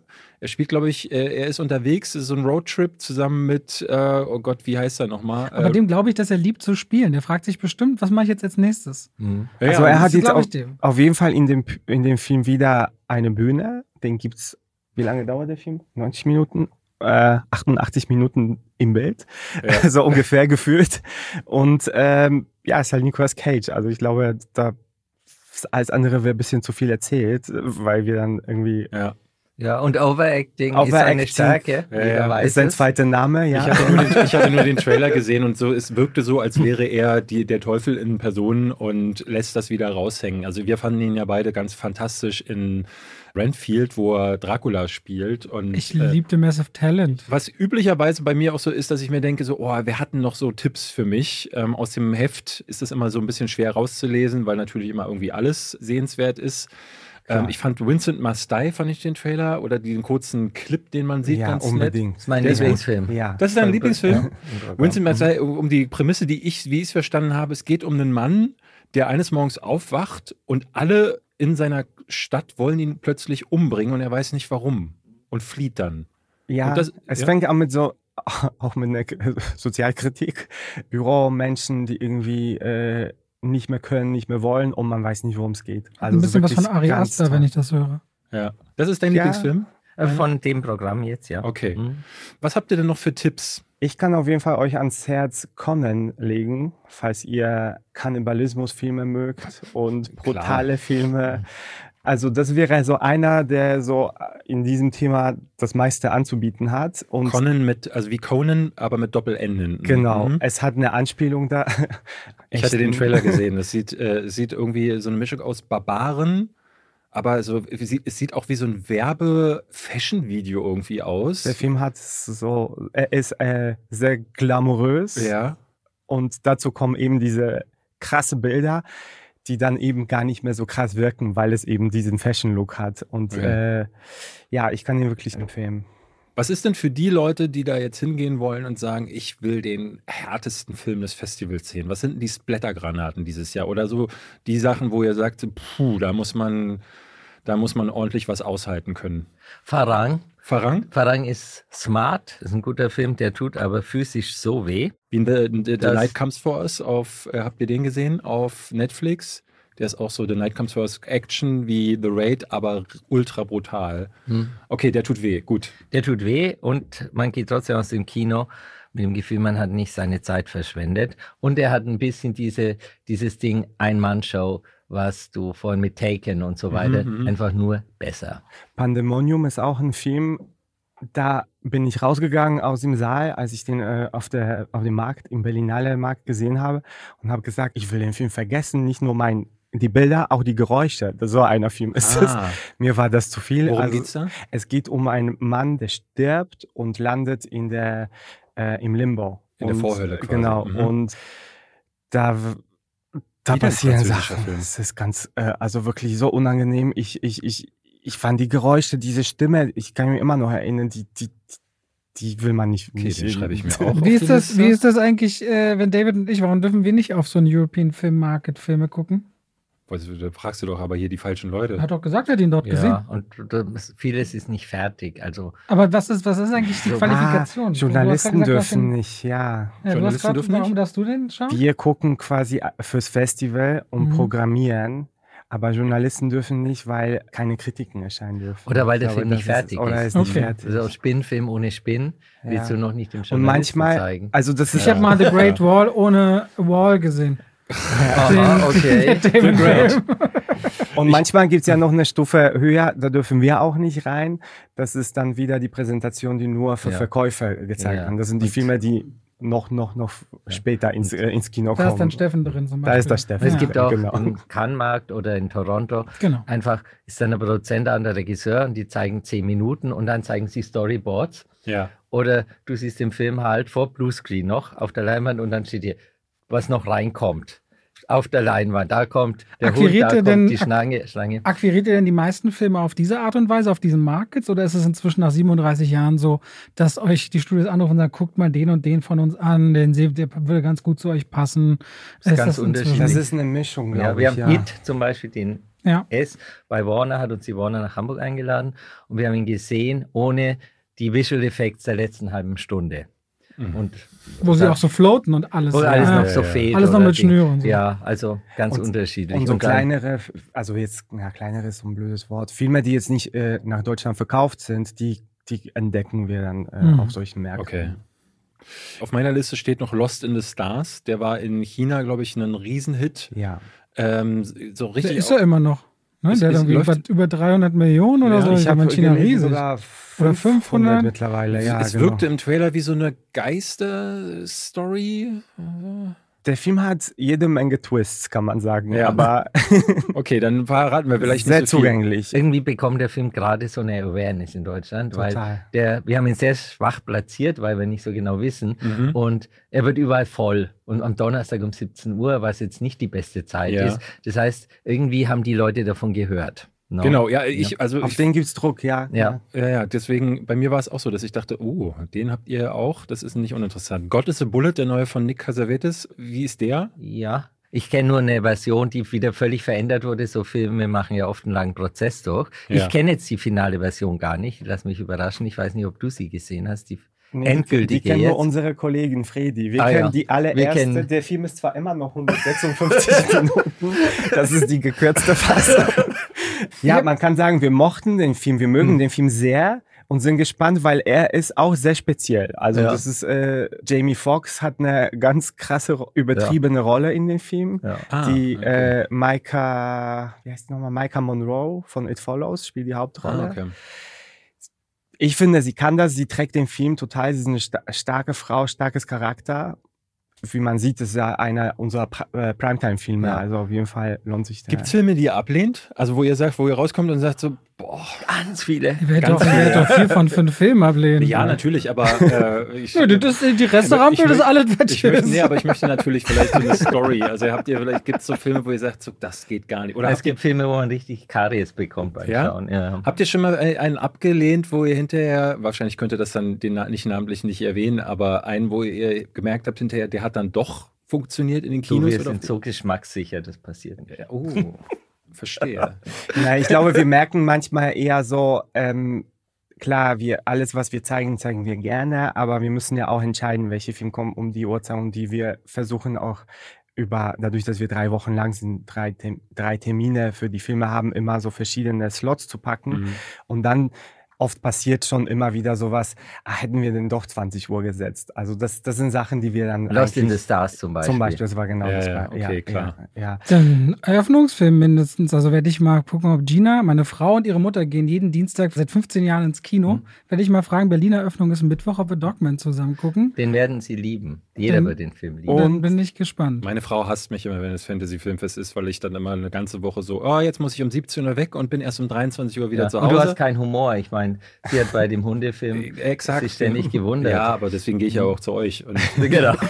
aber ich kann euch noch einen anderen Tierfilm empfehlen, weil wir haben tatsächlich dieses Jahr sehr viele Tiere. Ja, ich habe viele Tiere, auch was mit Katzen Animal gesehen. Kingdom oder? Animal Kingdom auf jeden ja, Fall. Ja, Mad Cats ist kein Katzenfilm. Das, äh, okay. äh, den habe ich schon gesehen. Es geht um Katzen-Mutantenfrauen auf der Suche nach äh, der heiligen Katzenminze aus Ägypten von so einer Katzengöttin und die überfallen jetzt, ich weiß gar nicht, ist ein Korea koreanischer Film, glaube ich, gewesen. Japanisch, ja. Japanischer. Und äh, ein so ein Tage, Taugenichts und ein Obdachloser machen jetzt zusammen mit so einer Frau, die kann Karate, treten sie gegen diese Katzenmutantenfrauen an Und der hat so ein bisschen was, ich fand was Amateurhaftes in der Machart. Ja, ja, hat er auch wirklich. Aber also, genau das ist ja auch immer mal wieder so, so wirklich so ganz kleine Amateursachen, ähm, die aber dann trotzdem was hatte ich vor ein paar Jahren bei euch gesehen? Das war so ein Zeitreiseding. Der kam, glaube ich, vor oder nach Hotel, Hotel Mumbai. Ja, The Two, two Minutes? Nee. Nee, äh, irgendwie, ich weiß nicht, New. Ah, ich war ja. Äh, war, der, der wirkte wie auf so einem Schrottplatz gefilmt. Das war ein asiatischer Film. Ne? Nee, Oder? es war, nee, nee, nee, das war irgendwas äh, englischsprachiges, glaube ich. Ähm, auf jeden Fall in, sind die immer mal wieder da und dann, äh, ihr hattet auch diesen, das war so eine, wie so eine äh, Power Rangers Nummer, wie hieß der? Ähm, Gorman. Ach, der Mann in Blau da. Nee, ne? Gorman. Ah, äh, ah, wie Psycho Gorman. Psycho Gorman. Ja. Auch so ein Ding, wo ich dachte, finde ich das jetzt scheiße oder ist das genial? Weil, Aber genau das finden wir auch wichtig im Programm ja. zu haben. Wir können nicht nur so so Studio-Polished-Filme zeigen. Wir wollen auch etwas anderes zeigen. Ja. Dafür sind wir da. Was du gerade über Mad Cats erzählt hast, ich meine, das ist so groß. All das ist in dem Film. weißt du? ja. ja, ja, ja. Seid ihr in Berlin nach wie vor in der Kulturbrauerei oder ändert sich das Kino? Er wollte noch den äh, Animal Kingdom. Ganz ah, kurz. Ja. Ich will noch kurz wissen, wie, wie der ist. Animal Kingdom geht um ja auch äh, tatsächlich Menschen-Tier-Mutationen und äh, wieder mal das Thema ausschließen und wer sind die wer sind die Guten? Sind das die Tiere? Sind das die Menschen? Ja. Und der Was Film. Das ist für eine Frage. Das beantwortet sich ja nun super von alleine. Für uns, für uns ja, ja.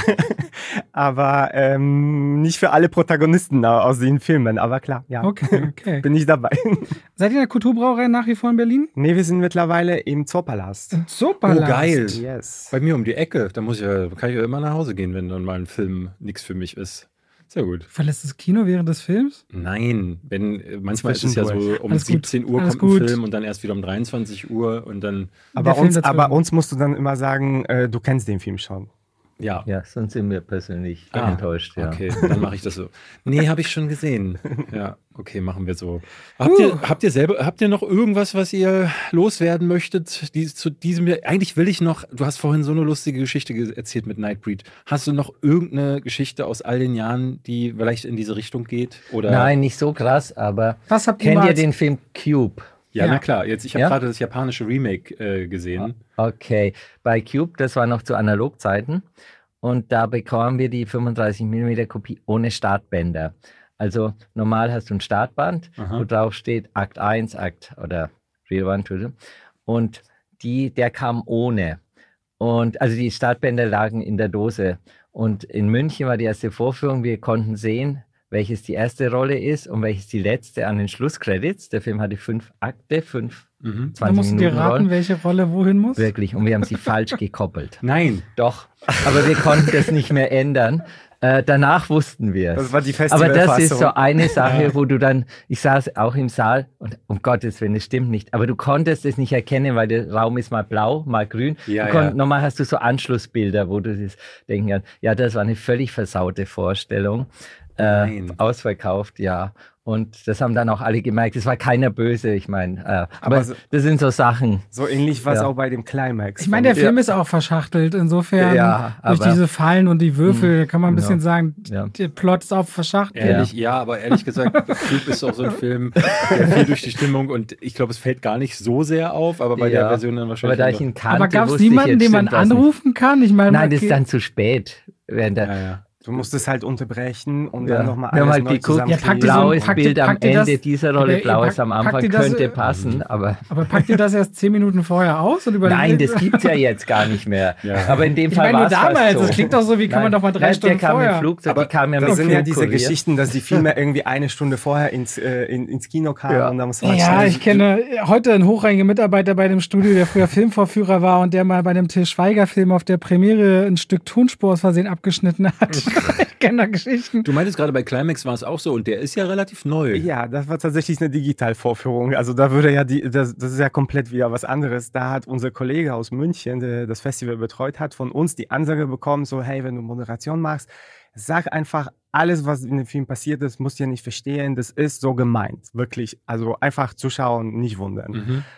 Und so hat es auch moderiert, anmoderiert und ähm, ja, und wusste natürlich nicht, er kannte den Film nicht. Und dann lief der Film quasi auf dem Kopf. Also das waren die Tanzeinlagen, aber halt andersrum. Ich war, keiner weiß warum. Also wir wissen nicht, was ist passiert. Bis dann irgendjemand so wirklich aus dem Saal rausging, so Leute, ihr habt gesagt, das ist irgendwie es ist so, aber es ist wirklich nicht so. Das kann nicht sein. Das kann einfach nicht Na, wo, sein. Wobei, wenn man Into the Void geguckt hat von Gaspar Noé, Deswegen. kann man ja annehmen, dass es zumindest so eine Kurzstrecke gibt, die auf dem Kopf läuft. Deswegen, da. ja, aber das hat irgendwie nicht gepasst, weil irgendwann fing an mit den Untertiteln und das war ja so, nee, Leute, das geht aber so. Enter the Void ist noch so eine ganz kurze Geschichte mit Gaspar Noé, ja. mit dem ich ja, der war dreimal zu Gast, mit dem ich gar nicht zurechtkam. Und wir hatten Enter the Void und vorher waren wir essen und er ist sehr arrogant. Und jedenfalls kam er auf die Bühne. Fredi oder ich haben ihn vorgestellt, den Film einzuführen, so zwei Minuten. Er hat 30 Minuten über Magic Mushrooms geredet und Drogen. Es war so schwer, ihn von der Bühne zu kriegen. Und dann startete der Film. Ich wollte den Ton machen. Er kam zu mir, ich soll weggehen, drehte auf neun auf. Also die sind abgemixt so für fünf. Mhm. Und ging da nicht weg und Leute kamen raus und sagten, es ist viel zu laut. So weiter. Als der Film zu Ende war, standen zwei Trucks äh, vor dem Kino mit Bier ohne Genehmigung. Und ah. Kaspar Noé hat Freibier ausgeschenkt am Potsdamer Platz, bis die Polizei kam. ohne Ende. das ja. ja, das war einer meiner ersten Festivals. Alter, ich ja, fand das ja, toll. Ja. Und er hat es selber gemacht, wirklich da. Und hatte halt keine Genehmigung, nachts um halb zwölf da vor dem Cinemax Bier auszuschenken mit. Ja, das, das ist so geil. das ist so schön, äh, solche, äh, wenn man sowas macht, sowas mhm. auf die Beine stellt. Ich war vor vielen, vielen Jahren mal auf der oh, die Star Trek Convention in Berlin, äh, äh in Deutschland. Ich glaube, war in Köln oder Düsseldorf oder so. Und der Macher dieser Convention, der hatte jahrzehntelange Erfahrung mit Leuten wie William Shatner, mit, ähm, der hat Geschichten über die äh, Darsteller erzählt, die im Drogenrausch irgendwelche Orgien auf den Hotelzimmern erzählt haben. Und ich da stand dann daneben und dachte, das kann ich alles nicht verwenden, weil das natürlich alles off the record war. Und das sind die Sachen, die aber eigentlich die schönen Geschichten sind. Ich glaube, da sammelt man einfach äh, Geschichten für sein Leben lang, von ja. denen man immer wieder berichten kann. Danke dafür für euch beide, dass ihr da uns ein bisschen habt dran teilhaben lassen nochmal für alle, die jetzt Lust bekommen haben. Es geht los am 6. September in München und in Frankfurt. Das geht dann bis zum 13. September. Danach geht es weiter in Berlin. Äh, nur in Berlin sehe ich gerade, am 13. bis 20. Und ab dem 20. könnt ihr dann in Hamburg, Köln, Nürnberg und Stuttgart äh, schauen. Wie gesagt, das Programm und Tickets gibt es online unter fantasyfilmfest.com. Ihr habt jetzt gehört, wo ihr äh, euch drauf freuen könnt. Oder ihr äh, findet vielleicht noch den einen oder anderen Tipp nebenbei. Für meinen Geschmack auf jeden Fall das besser investierte Geld, als jetzt in Strays oder Equalizer 3 zu gehen. Oder ihr guckt sie alle. Oder ihr guckt alle. Wobei die äh, großen Tickets sind ja schon ausverkauft. Danke, danke euch, Rainer. Danke, danke euch. Danke für die Einladung. Danke euch. Ja. Und wir sehen uns zu Dogman. Auf jeden genau. Fall. Und Slaughterhouse Wenn ihr noch ein paar Karten übrig habt, ah, wer weiß. Ich bin bei Farang auf jeden Fall und bei Vermin zu sehen. Und wir hören uns nächste Woche wieder. Macht's gut, bis dahin. Bis dann. Tschüss. Tschüss.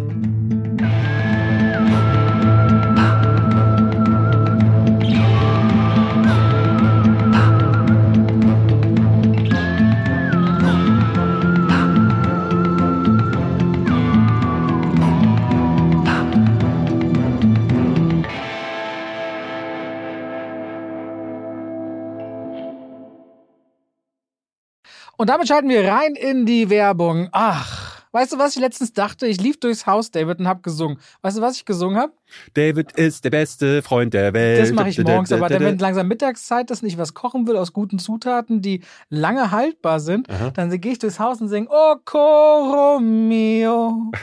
Oh, Coro mia. Mhm. Und denke immer an die Koro-Drogerie. Ja. Singen die Katzen die, auch mit? Die, manchmal ja. Und es kommt drauf an, ob sie ja. gerade schlafen. Wenn ihr sagt, ihr wollt haltbare Lebensmittel in großen Mengen haben, das können Nüsse sein, das können hauchdünne Apfelchips sein, das kann Reis sein, kann Pasta sein. Ich habe, auch wenn ich Salate mache, immer schön so Zuckermais aus der Dose, ob wieder Erbsen, Kichererbsen, wenn ich Hummus mache, leckere Tahini. David, es gibt so unglaublich viel bei Koro. Ich habe jetzt auch deren Teller bestellt. Die haben schöne Teller und deren Edelstahlpfannen sind richtig gut. Ich habe damit schon zubereitet. Also immer wieder was, was, Neues zu entdecken. Die haben Teller und auch Schüsseln. Auf jeden Fall, schaut euch bei der Koro Drogerie gerne mal um. Da werdet ihr fündig. Richtig gute Zutaten zu einem fairen Preis, wo ihr auch immer sehen könnt, wie sich der Preis entwickelt hat über die letzten Jahre. Und wenn ihr sagt, oh, das, was der Robert da sagt, der kocht ja gerne, der wird ja keinen Scheiß erzählen, das probiere ich auch mal aus, dann könnt ihr bei der Bestellung auch noch Schwafel 5 im Bezahlvorgang verwenden. Schwafel als Wort, 5 als Ziffer und spart nochmal 5% auf den eh schon sehr fairen Preis. Danke an die Koro Drogerie. Und damit schalten wir raus aus der Werbung zurück in den Podcast.